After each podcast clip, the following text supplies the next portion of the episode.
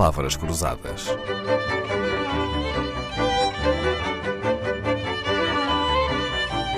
Porque quase tudo é uma questão de semântica.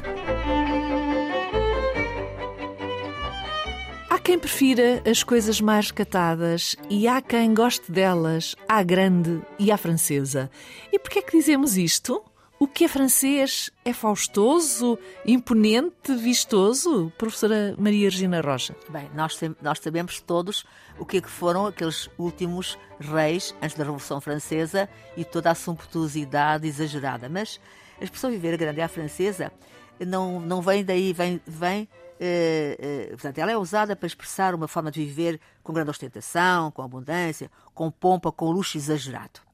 Esta expressão popular é utilizada em Portugal desde a primeira invasão francesa, em 1807, devido ao modo luxuoso como viviam o general Junot e os seus acompanhantes em Lisboa, em contraste com o modo simples e até pobre da vida portuguesa. Realmente aqueles ocupantes, aqueles, eh, os invasores franceses foram uh, provocaram um caos neste sim, país sim. e efetivamente e esse caos que provocaram toda, uh, uh, digamos, as mortes provocaram a opressão, a destruição sim, e depois o contraste com aquela com, luxo, com aquele luxo é? e com aquele exagero, esta grande francesa acaba por eh, conter uma, uma visão negativa. Pois é, há ali uma certa crítica, é. é que não estamos apenas a dizer que é uma coisa bonita, imponente, faustosa. É, é uma coisa luxuosa com algum exagero, é, não é? é? é.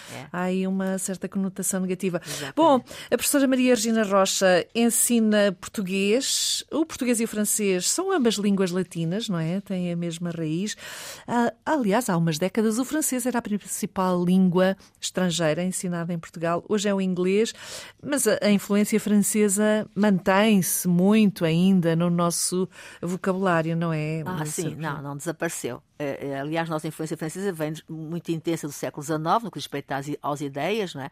mas, portanto, à, à filosofia, à, à concepção política, à concepção de sociedade, mas eh, no que diz respeito ao vocabulário não desapareceu, não. Há diversas palavras de origem francesa que continuam a fazer parte do léxico português.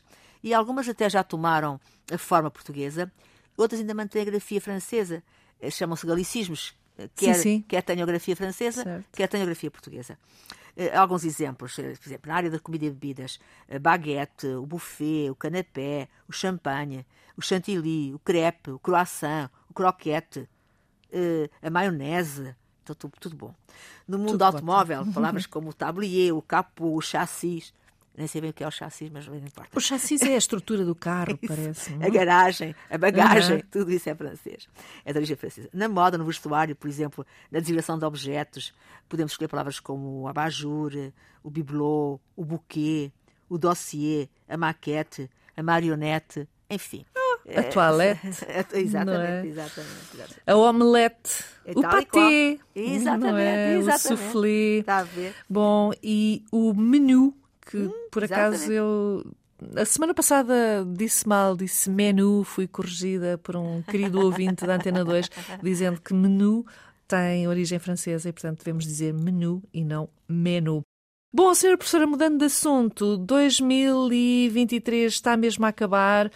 Muitas pessoas escolhem a Madeira para passar o ano. Já que estamos esta semana a falar de toponímia e de expressões idiomáticas relacionadas com os lugares, já uma vez pensou porque é que se diz já chegamos à Madeira? É um bocadinho vago, não é? Bem, como sabem, os comedores da Madeira poderiam ter pensado já chegámos à Madeira. E há quem vá por aí na interpretação. Mas quando alguém nos, nos considera ou nos trata com uma confiança e uma familiaridade algo atrevida, às vezes usa essa expressão já chegámos à Madeira, tentando evitar esse excesso de confiança, mas sem azedume, com uma recriminação risonha. Ora, a Madeira é uma ilha paradisíaca, como todos sabem, não é? Elogiada por todos os que têm a oportunidade de lá ir. Cantada em versos, escrita em textos de grandes escritores. E esta ilha, sendo tão pequena, mas visitada por tanta gente das mais diversas classes sociais, contribui para que estejam no mesmo espaço e forçosamente partilhem das mesmas experiências e, em tempo de, de, de lazer, pessoas que, noutro contexto, eventualmente não teriam qualquer proximidade. Hum. Na Madeira podemos ver o maior magnata do mundo e a pessoa mais humilde a percorrer as mesmas ruas, Sim. a assistir aos mesmos eventos, a saborear o mesmo pitel, a usufruir do mesmo sol, sendo por vezes forçosa Sim. a convivência. É verdade, a ilha é Chegamos é pequena, por isso Exato É natural que se cruzem muito. É? Exatamente. É?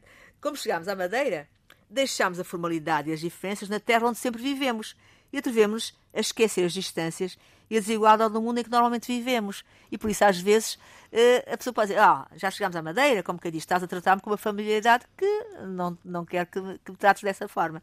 Mas é uma forma simpática de dizer, olha, põe-te lá no teu lugar, eu cá no meu, porque ou, ou não temos a mesma idade, ou, ou qualquer coisa, seja claro, for, uma forma não ofensiva é, de estabelecer alguns limites. Exatamente. É? Bom, uh, Senhora Professora Maria Regina Rocha, não há palavras que cheguem para lhe dizer o quanto gostamos de a ouvir. Aliás, o convite para regressar fica já feito. A professora Maria Regina Rocha é uma das mais ilustres e admiradas professoras de português do país. Ensina na Escola José Falcão em Coimbra, conferencista, palestrante, autora de várias gramáticas e livros sobre a língua portuguesa. Tem colaborações em jornais, rádios, televisão.